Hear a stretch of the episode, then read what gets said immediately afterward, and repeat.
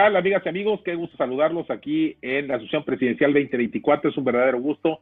Hoy, eh, martes, martes 10 de octubre, eh, 9 de la noche en punto, estamos en vivo.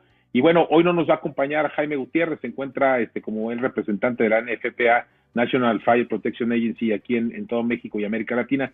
Se encuentra ahí recibiendo al presidente que está aquí en, en México, pero me da muchísimo gusto este, recibir aquí y estar con nuestro buen amigo Pablo Rivera. Y Pablo, qué gusto saludarte como siempre, como todos los, martes a las nueve de la noche. No, el gusto es mío, Carlos. Buenas noches a todas las personas que nos hacen, nos hacen el favor de vernos y escucharnos.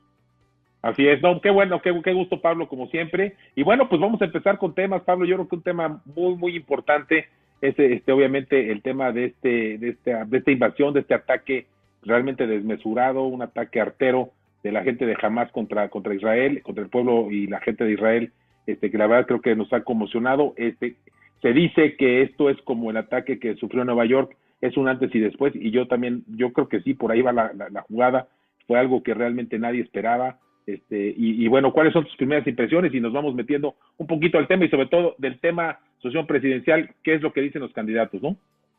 Sí, efectivamente, como tú, lo comentas, es un suceso que marca a la humanidad, como lo fue el, 11 de septiembre de, aquel año terrible, en donde Al tiró las Torres Gemelas y varios edificios de otras ciudades de Estados Unidos.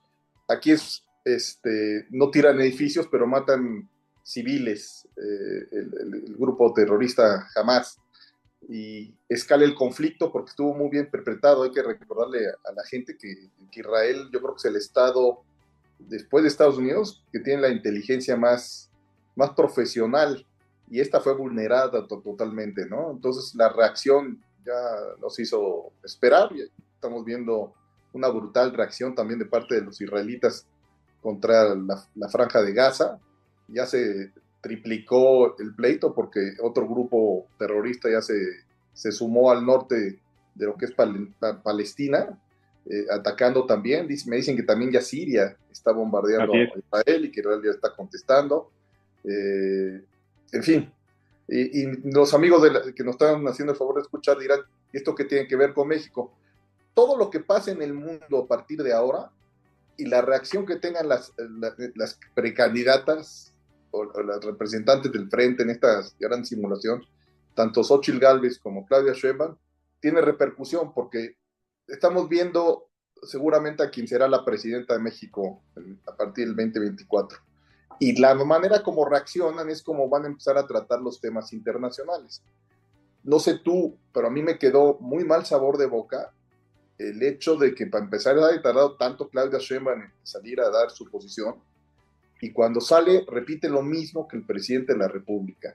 No toman posición, se quedan neutrales y en cambio Xochitl Galvez, em, eh, muy astuta, toma posición, este, atacando de una manera eh, a, lo que pasó, y, invitando a Claudia Sheinbaum que juntas se sumaran a, este posicionamiento como México, eh, este, insisto, atacando esto que ha sucedido tan terriblemente, ¿no? No sé tú cómo veas, Charlie. Sí, así es, así es. Yo creo que Pablo, lo que lo que tú mencionas es muy importante. Todos los acontecimientos que haya eh, en el mundo y más uno de este de esta categoría, de este de esta magnitud, creo que son es muy importante para ver las reacciones de la que seguramente podrá ser la próxima presidenta de México, tanto Claudia como Xochitl. Y bueno, creo que en el tema de Claudia Sheinbaum se quedó muy corta, realmente muy mal.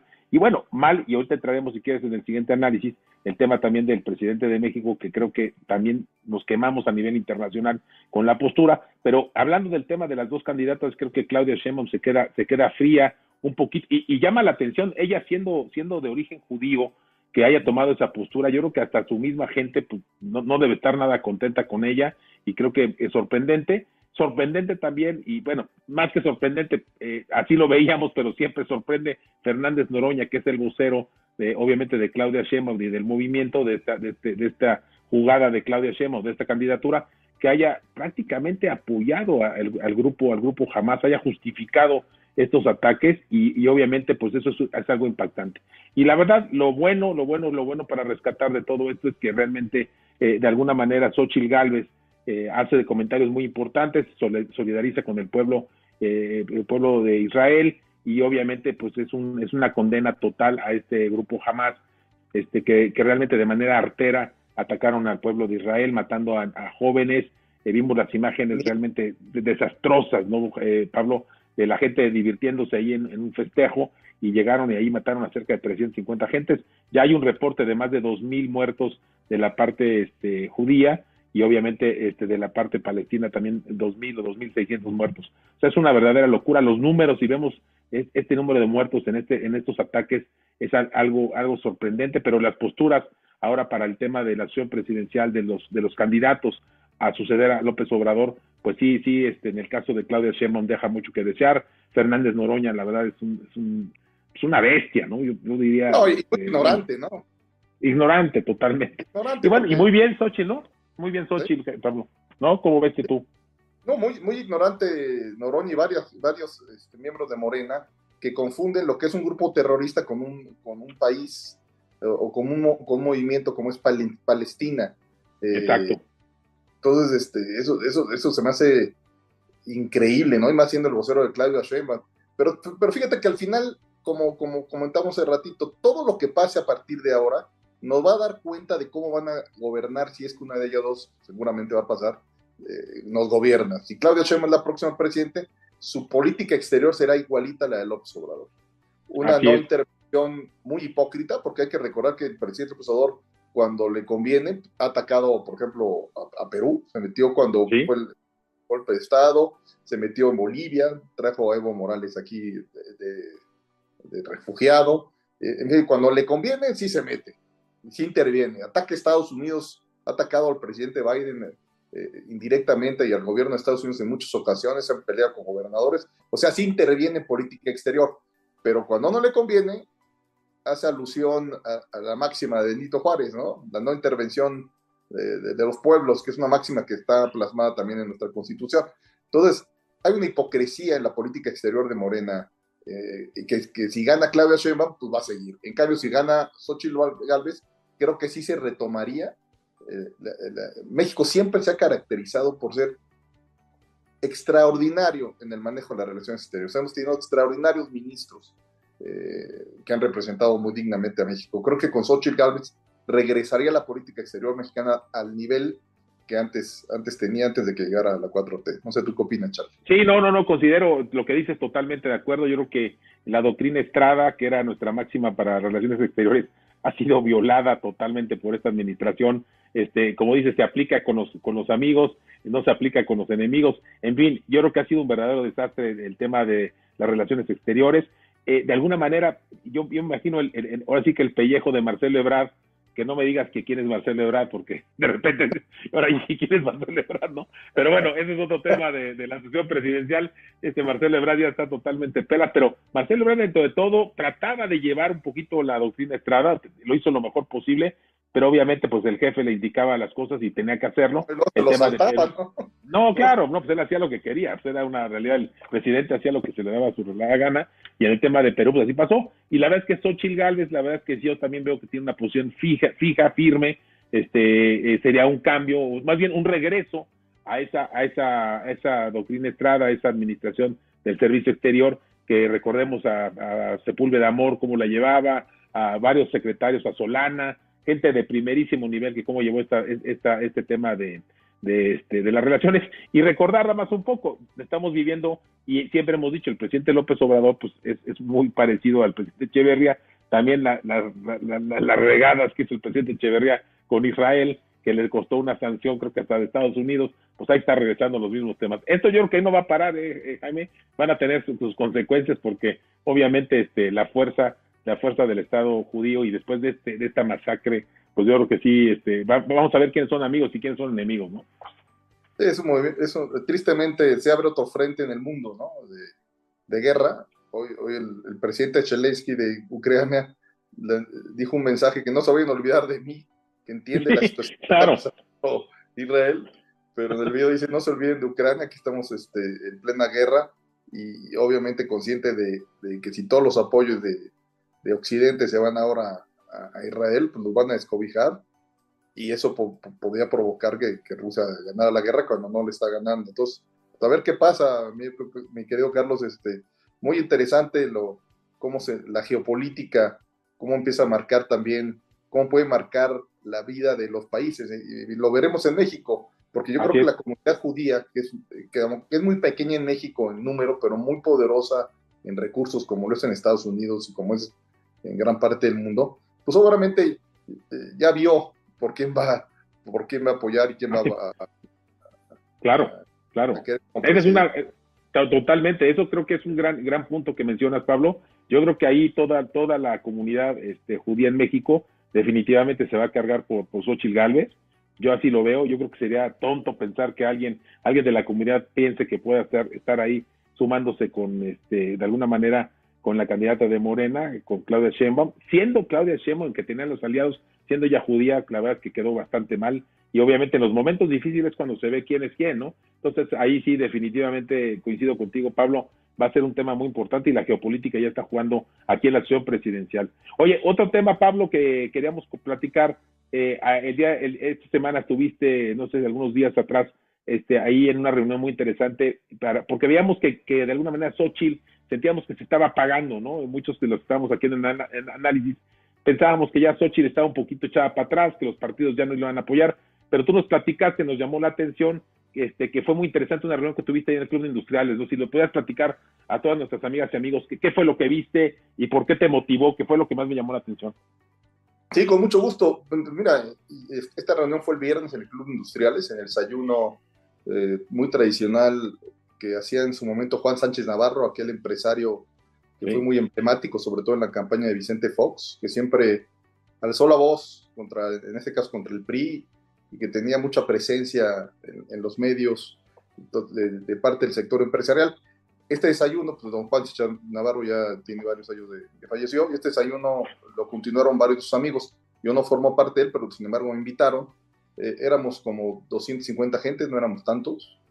Eh, y yo llegué a la reunión con una muy baja expectativa. Creo que todos nos empezamos a, influir, nos dejamos influir por todo lo que pasaba con las encuestas. Eh, esta, encuesta del Universal fue un golpe durísimo en el ánimo de mucha gente que está a favor de Sochi. Y yo llegué con el, la, te, te, comento, la verdad, yo, mi, perspectiva y, de lo que yo pensaba que me iba a encontrar era una Xochitl pues, derrumbada y me encontré una Xochitl muy echada para adelante. Ella comenta que lleva muchos, muchos días eh, encerrándose, planeando, diseñando la estrategia. Hay que recordar que las precampañas iniciaron el 5 de noviembre, ya el INE ya las batió para el, va a ser entre el 20 y el 25 de noviembre. Entonces tenía mucha por tener promocionales, por tener eh, anuncios de televisión. Entonces se ve que se puso a trabajar mucho en eso. Lo que más me llamó la atención de todo, Carlos, amigos, amigas, es el discurso. Ella para nada está derrotada, trae muy buen discurso. ella lo que quiere contrastar es cómo estamos hoy, cómo estábamos ayer y cómo podemos estar en el futuro. Eh, trae muy claras las cifras de pobreza, de pobreza extrema, de inseguridad, eh, de salud, de educación, los trae en la mente y los trae de una forma muy ágil y muy combativa. Entonces, ella misma dijo en el, evento que, eh, que todavía este fin de semana, fue, esto fue el viernes, iba a tener el último encerrón para acabar de afinar la, estrategia. Ya tiene a su equipo de trabajo. Mencionó algunos nombres como Enrique de la Madrid, Buenísimo. Pues, que va, a sumar a, Mancera, se ve que en la parte jurídica le va a pedir que le ayude, va a sumar a, en su momento a Beatriz Paredes, a Ildefonso Guajardo, está obviamente está Gurría, y a lo mejor muchos dirán, bueno, pues son, son ya muy, cartuchos muy quemados, pero pues hay que decirlo, es gente con mucha experiencia, que sabe de, de las materias, y sobre todo tiene muy claro que en los temas técnicos, si no encuentra este, en, la baraja de, administradores públicos, ella va a buscar en la sociedad civil. Ella tiene muy claro que, por ejemplo, para Pemex, para la Comisión Federal de Electricidad, para todos los organismos autónomos que han sido tan golpeados este, este sexenio, necesita poner gente técnica, gente que conozca el tema. Está muy enfocado el tema de, las energías renovables. Yo creo que si de ganar ella, vendríamos una expansión y un boom de las eh, energías renovables, está muy consciente del New Shore, de la relocalización, de la oportunidad que tiene México, que le estamos dejando, eh, le estamos perdiendo contra países como Vietnam y otros países que, que están jalando todas aquellas empresas que se quieren salir de China eh, en estos momentos, sobre todo empresas de Estados Unidos y de Europa. Entonces, sí tiene muy claro el rumbo. Entonces, a mí sí, a, a mí como ciudadano me tranquiliza, porque yo pensé, después de ver las encuestas, iba a ser una elección de una. Y yo creo que como comentario final, como, como, colofón, es muy importante, porque también lo mencionó, que no caigamos los mexicanos en esta falsedad de, percepción de que la elección está totalmente decidida. Así lo hizo Morena y el gobierno en la elección de Estado de México y lo lograron. Los panistas, los jóvenes no salieron a votar y por eso Delfina Gómez ganó y ganó por un margen mucho más estrecho que lo que decían las encuestas.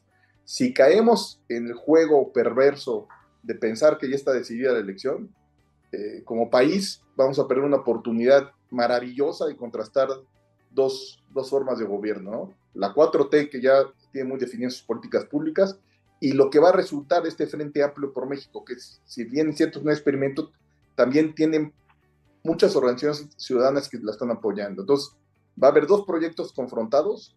Yo creo que nuestra, nuestro papel como ciudadanos es decir, no, dejemos que debatan, no, no demos por muerta a, a, a Xochitl Galvez todavía. Y yo espero que Claudia Sheinbaum acepte, por ejemplo, ir a este tipo de desayunos este, con empresarios, porque pues, hay mucho que escuchar de Claudia Sheinbaum. Es una científica muy inteligente, es, una, es, es muy disciplinada y yo creo que tiene muy buenas cosas porque también es cierto, ahorita Claudia Sheinbaum no se puede desligar del presidente muy pronto, pero a lo mejor cuando ya sea la presidenta se desliga y tiene una forma muy independiente, muy, muy propia de gobernar. Hoy había un artículo de Guadalupe de Loaiza que le dice la falta de identidad que tiene Claudia Sheinbaum, hablando un poco de lo que hablamos, de, de sus raíces judías y que, y que no se pronunció en su momento de manera categórica contra lo que estaba pasando, ¿no? Entonces, me parece estos ejercicios son, muy buenos. Ojalá y Claudia vaya a muchos eventos de este tipo, bueno, por lo menos yo que pueda escucharla para dar mi opinión sobre ella.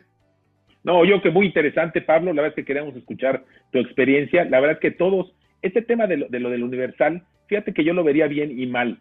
Yo primero lo veo mal porque fue la verdad una cubetada de agua fría para todos, todos los que, creen que había posibilidades de, de, de alguna manera de que Xochitl tuviera una posibilidad de estar en la batalla para la candidatura, bueno, para la presidencia de la República, pues sí, el, el, el ponerte 20 puntos de diferencia, pues sí es, sí es un fracaso.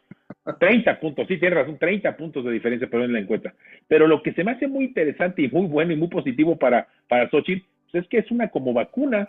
O sea, eh, muy, muy a principio, pues estamos todavía, faltan ocho, casi nueve meses para las elecciones, le mandan este cubetazo de agua fría, pues es que dice, oye, pues hay que movilizarnos, hay que movernos. Y obviamente yo dudaría un, poco del tema de la encuesta del, del, Universal. Se ve que, digo, se dice, se rumores, se comenta que pues, ahí estuvo, hubo mano negra, estuvo ahí medio, eh, pues medio eh, tendenciosa. Es una, es una firma reconocida, Carlos, hay que decirlo. Sí, sí, sí. sí, buen, sí, día, sí, buen día, es, buen día es muy bueno. Sí, es se ha equivocado bueno. mucho últimamente y también es cierto que le ha trabajado muchas cosas a Claudia Sheinbaum. También es cierto que la hija de Ili, de Ili este, eh, eh, eh, trabaja en la campaña de Claudia Sheinbaum. Sí, hay muchos factores, pero yo creo que es una encuestadora todavía con cierta, este, representabilidad. No. Así es, no, y, y fíjate que yo, yo vi la, la entrevista de, de, de, ellos, este, porque uno de ellos también ya se fue a la campaña de Xochitl. O sea, es interesante cómo en el mismo grupo de Buen Día, uno de, de los el, el, director general ya se fue como parte de la campaña de Xochitl, independientemente de que esto fue después de, de la salida, pero yo creo que en, en términos generales, pues eh, tiene algo de positivo porque creo que eh, activó que realmente no se confía en la gente y que realmente se ponga a trabajar. Eso lo veo muy bien. Y veo muy bien que ya esté formando un equipo. Creo que hay lo que mencionas tú de, de, la gente que mencionas, este, obviamente Gurría, Enrique de la Madrid, este, y todo, eh, y Delfonso Guajardo en el tema de comercio, Mier Shoring sería fantástico. Obviamente yo creo que tiene un, un, equipo muy interesante de gente, gente experimentada, disciplinada, con conocimiento, que obviamente pues le va a ayudar muchísimo, ¿no? Y eso pues la va, este, pues da, da, da, gusto y obviamente da aliento. Y lo que dices tú, no hay que confiarnos de las encuestas, más bien hay que, hay que ver pues estos debates.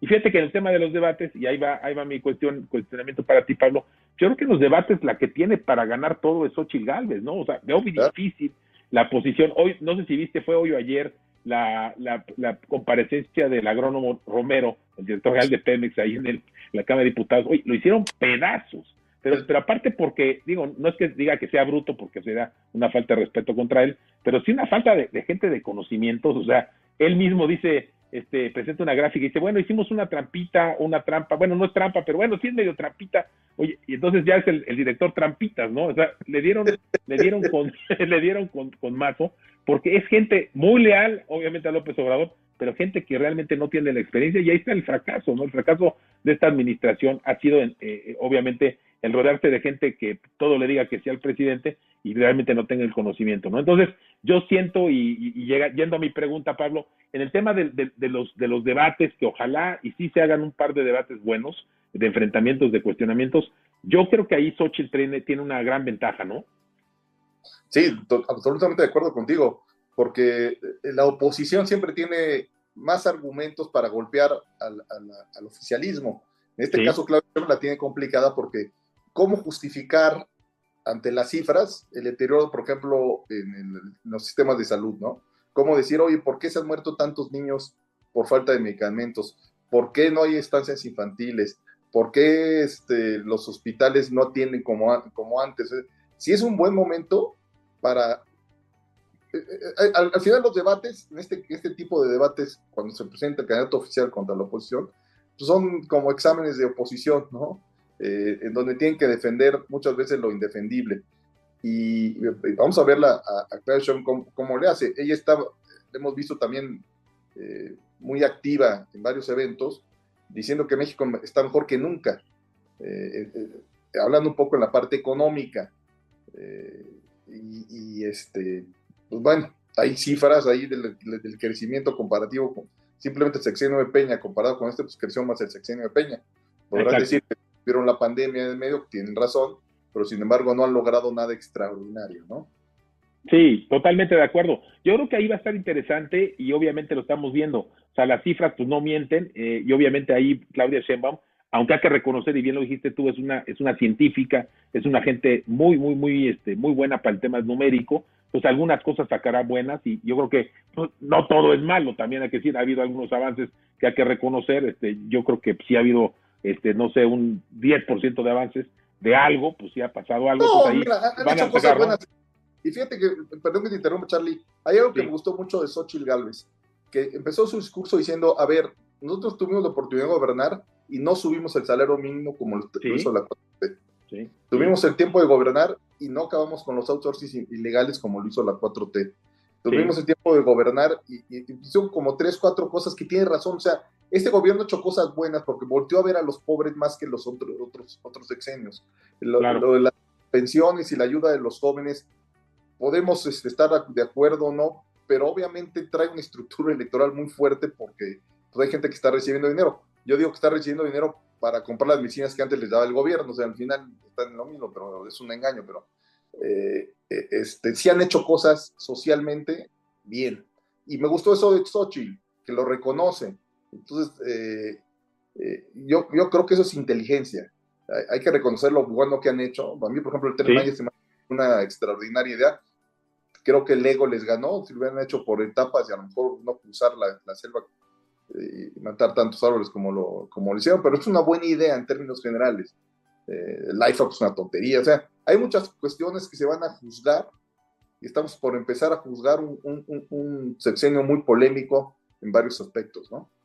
Sí, no, coincido contigo. Cuando hay cosas buenas hay que decirlas. Yo también coincido contigo que nos habíamos quedado muy, muy resegados en el tema, el tema del salario mínimo. O sea, no era posible que los empresarios ganaran una cantidad de dinero impresionante y los pobres este, empleados no tuvieran un sueldo mínimo razonable, justo. Yo creo que ahí estoy totalmente de acuerdo contigo. Ahí fue una buena, buena intervención. Entonces, sí ha habido cosas, yo creo que pocas, no, no, no te voy a decir que muchas, yo considero que pocas, pero sí ha habido cosas buenas y hay que decirlo, ¿no? Y yo creo que, pues obviamente, como cuando estás ahí, pues no tu intención es fregar al país, tu intención es hacer lo mejor que tienes en tu capacidad. Sin embargo, pues la gente que te rodea es importante para que puedan guiar esas, esas instrucciones y desafortunadamente pues no han, no han sido las gentes más capaces.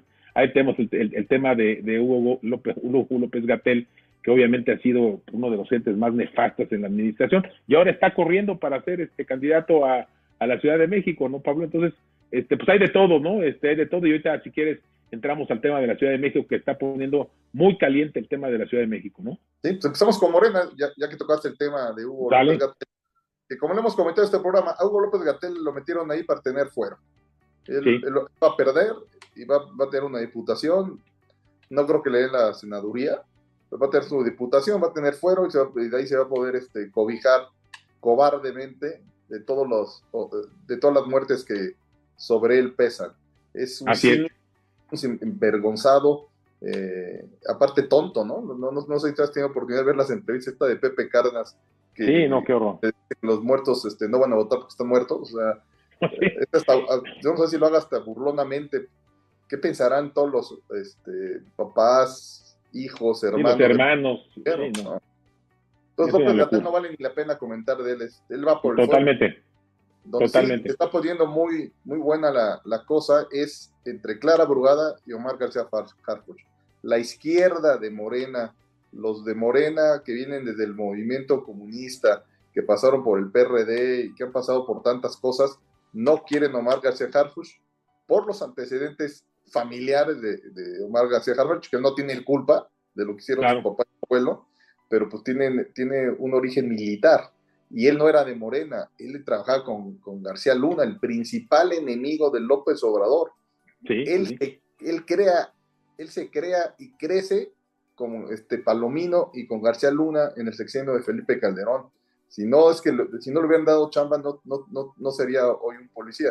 Sí tiene unos antecedentes muy cuestionables que la izquierda está explotando, que me llama mucho la atención en las redes sociales, sobre todo, por ejemplo, el, eh, como el que le dicen el Facundo Gómez el hermano de Facundo, ¿no? Gómez Barrera. que, me ha llamado mucho la atención porque trae cuestionamientos muy, muy interesantes eh, contra Omar García Harfuch, pero también hay que decirlo, Omar García Harfuch es un candidato sumamente carismático, eh, muy bien posicionado, que hizo muy buen trabajo en la Ciudad de México. Entonces el agarrón está, está bueno. Eh, es, el, candidato de Claudio Sheinbaum.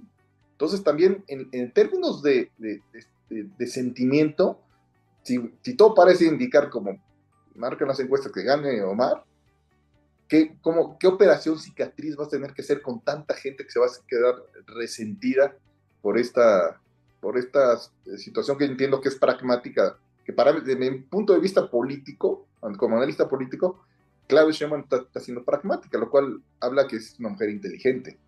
Está sacrificando el fundamentalismo por lo pragmático. Así es. Porque le puede dar más votos a ella, ¿no? Claro, ahora, sí hay que, hay que decirle a nuestras amigas y amigos que, bueno, yo, lo digo yo en, mi punto de vista, que este sí es un verdadero agarrón, ¿eh? O sea, Clara Brugada y Omar García Carfus sí es de veras. Aquí yo veo difícil que haya un, un, este, un cuento o que se la, se la hagan un poquito al estilo de, del secretario, secretario de Relaciones Exteriores. Yo creo que aquí sí va a haber una pelea muy interesante eh, hoy estaba oyendo que ya el que está, una de las gentes más importantes en el Senado ya se fue a coordinar la parte de comunicación social de Clara Brugada. O sea, si tú pensarías o estuvieras pensando que vas a perder, pues yo no me salgo del Senado para coordinar algo que va a ir al fracaso, ¿no? Entonces yo creo que aquí va a ser un buen agarrón. Eh, Omar García Carlos, a mí la verdad que me hace una gente que tiene mucha relación también con la clase media, o sea, la clase media sí lo ve bien, o sea, él, puede jalar esos votos muy interesantemente. Clara Brugada no lo veo, Clara Brugada más bien está con las izquierdas, está con esos, esos lugares que son tradicionales de, de, Morena, PRD, o, que eran del PRD y ahora son de Morena, pero yo creo que sí va a ser un buen agarrón, Pablo, yo creo que ahí se va a poner la cosa muy interesante. Obviamente los otros dos candidatos, ni hablamos de ellos, no tienen nada que hacer, pero esto pues se va a definir, va a estar, va a estar, este, va a estar muy interesante, y yo creo que de alguna manera, eh, pues aquí se, se vio la mano de, Claudia y obviamente el no ganar eh, Omar, pues sería una primera pérdida para, para Claudia, ¿eh? O sea, yo creo que el que no quedara Omar García Harfuch como candidato sería un primer, primer descontonazo para Claudia y pues yo creo que se tendría que aguantar y no, no tendría mucho que hacer, ¿no? Si así es lo que el partido determina en base a sus supuestas encuestas que, que aquí creo que sí van a tener que ser de, veras, ¿eh? Sí, va a, ser, va a ser muy interesante el desenlace de esta, de esta elección interna de, de Morena primaria, que es, que también una simulación, es el que va a ser el, representante del frente de Morena. Eh, va, a ser muy interesante el papel que juega Mati Batris, ¿Sí? que, es muy leal a Sheinbaum, pero es de, es es de la izquierda, izquierda de, Morena. Por cierto, salió en el documental de La Luz del Mundo, de, este pederasta asqueroso, este, que abusó de tantas mujeres que está en la cárcel en Estados Unidos, sale en el, en el documental este, Martí Batres, en el Valle, en Bellas Artes. Entonces, este, sí me, me, llamó la atención ese dato. No, mi, sí, una gente asquerosa, este, este líder de La Luz del Mundo, ¿no? Algo así se llamaba este, la luz esta organización. La Luz Está bueno el documental en Netflix. Ah, no, pues hay que verlo, pues invitamos a nuestras amigas y amigos que les gusta el tema, tema político de la polémica, que lo vean, va a ser interesante. Y Pablo, este, ya estamos ahí cerca del tiempo, pero no nos podemos ir sin el tema del, de, de, obviamente del frente, frente opositor. Este, ¿qué, ¿A quién ves para la Ciudad de México? Que sería lo más, lo más interesante. Lo, lo, disparejo que está en términos de atención la elección de Morena y la elección del Frente Amplio. Morena tiene buenos gallos, hay que decirlo. Sí. Eh, Mari y Claro, son buenos gallos y el, y el frente, yo lo veo a la caballera muy flaca. Están delegados, a mí me gustaría que fuera Lía Limón, se me hace que es más aguerrida. Eh, entiendo que el delegado de Benito Juárez, eh, Taboada, eh, ha hecho muy buen trabajo en términos de seguridad. está Rubalcaba, que también yo, yo, vivo aquí en Coajimalpa, ha hecho muy buen trabajo, es buen delegado, aunque tiene las calles medio, medio mal, pero ha sido un delegado muy presente, sobre todo en términos de seguridad también está muy bien. Entonces, sin embargo, no hay un, peso completo. A mí me hubiera gustado que estuviera ahí Enrique de la Madrid o Margarita Zavala, alguien de más presencia, pero no, no fue así. Y, pues es, lo que hay para el frente. Entonces, vamos a ver. Eh,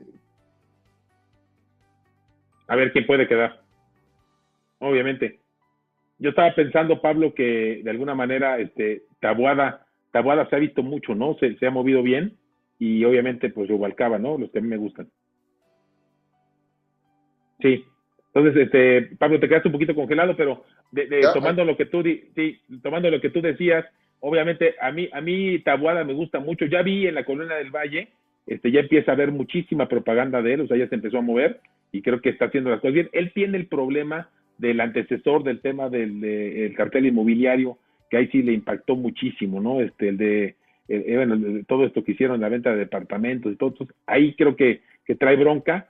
Y Rubalcaba me gusta mucho, Rubalcaba le hace un cuate que, que le ha hecho bien, trae también sus temas, pero bueno, pues yo creo que por, por ellos por ahí está la jugada, aunque como bien dices tú, este, pues Lea Limón también. Oye, y, y esta, esta alcaldesa también muy brava, eh, ¿cómo se llama esta? Que Sandra Cuevas. Sandra Cuevas, Sandra, Sandrita Cuevas puede ser interesante, ¿no? ¿Tú cómo ves? Sí, digo, será disruptiva, creo que es este eh, es un poco agresiva, eh, le gusta la confrontación, es muy cuestionada por su vestimenta, que es muy cara. Sí, ya sí, que para eso trabaja. Eh, pero es, es de, aunque se vista muy elegante, con prendas muy caras, es de corte popular. Totalmente. de arrastre popular se me hace un error que no la dejen participar. Un error brutal del frente, porque el frente tiene que ser incluyente con todos. Sí, sí, sí. Que participar, pues la dejen y que pongan las reglas claras y que se la rifen. Y si ella gana la, a la buena, pues que, sea ella la candidata. Pero si no, pues yo creo que eh, ella misma irá a jalar por otro lado. Hay que, hay que recordar que es pupila de, Ricardo Monreal. Entonces, pudiera darse el caso, aunque odia a Claudia Sheinbaum y odia a Omar García Harfuch, que, en algunas cosas pudiera operarles a ellos, ¿no? Así es. Hoy te diré una otra máxima. ¿Y quién es Ricardo Monreal, este Pablo? ¿Cómo le costó a Ricardo Monreal, no? Qué bárbaro. Este, perdió es, todo. Es la vida de los momentos, ¿no? Lo, platicamos en los programas pasados. Marcelo Ebrard, cuando fue jefe, jefe de gobierno, fue un extraordinario jefe de gobierno. Era su momentum para lanzarse a la presidencia de la República y dejó pasar a López Obrador. Claro, Yo creo que Marcelo se hubiera ganado esa elección. Sí, sí, sí, fácilmente. Y, Ricardo Morel debió de haber roto con, con, Morena, irse al Frente Amplio. No sé qué expedientes le tengan o no sé qué le han dicho ahí del hermano y de todo lo que sabemos de qué pasa en Zacatecas, pero lo bajaron y se volvió un personaje desde mi punto de vista hasta patético, la verdad. Totalmente, sí, se apagó totalmente. Pues Pablo, pues ya llegamos al, término del programa, ya nos volvemos unos minutitos más de todas nuestras amigas y amigos. Y un último comentario, eh, ¿cómo, cómo, cómo ves este, este tema para adelante, Pablo? Pues un último comentario es una reflexión. Eh, me, gusta mucho que los mexicanos seamos muy solidarios cuando pasan cosas en el extranjero, en este caso en Israel, pero creo que nos falta ser solidarios cuando pasan cosas aquí en México. Cuando mataron a los jóvenes de Lagos de Moreno o, a los jóvenes de Zacatecas, creo que también debemos haber puesto en nuestros perfiles eh, algún, algún logo alusivo a estas, estas tragedias que están pasando en México. Hay más muertos en México que en la guerra de Israel-Palestina. Hay más violencia y más terror aquí en México. Entonces, sí es terrible lo que está pasando en Israel, pero no podemos dejar de voltear a ver lo que pasa en México y ser solidarios, sobre todo los jóvenes tienen que entender que es el mundo que ellos van a, heredar, o, bueno, que están viviendo, y que, y que tienen que aprender a ser solidarios con las causas de los mexicanos. Así es, Pablo, pues muy buen comentario. Yo nada más te diría este, que es muy importante estar muy pendiente de los acontecimientos los próximos días, obviamente lo que dices tú del país, creo que es importante eh, el estar pendiente de lo que va pasando, de todos esos acontecimientos, no estar ausentes a estas muertes de jóvenes, a estas matanzas en México y obviamente pues de parte mía y de todo el, grupo pues, yo que nuestra solidaridad con el pueblo el pueblo y la gente de, Israel este, un abrazo muy fraterno muy fuerte y obviamente que puedan superar este este este, este bache durísimo no totalmente de acuerdo toda la solidaridad con con las víctimas de, los dos lados las víctimas y docentes ¿no? de los dos lados así es que va a haber muchas de los dos lados ¿eh? también los palestinos que van a ya están sufriendo los bombardeos o sea va a ser una cosa bastante fuerte y obviamente pues hay que estar muy atentos para pues para estar prevenidos y estar con los comentarios adecuados, ¿no? Totalmente de acuerdo, mi querido Carlos. Pues muchas gracias, Pablo. Pues un, gusto saludarte, como siempre. Este, nos estamos viendo. Tú vas a estar, creo que fuera el próximo, en dos, dos programas más. Te vas a una misión ahí de, este, eh, de, de, chamba importante. Este, Pero reportaré para Telered de España. Eso, me da mucho gusto. Muy, buen, muy mucho éxito y todas a nuestras amigas y amigos, este, pues les damos muy buenas noches. Nos estamos viendo el próximo martes, 9 de la noche, aquí en Punto. Muchas gracias. Buenas noches.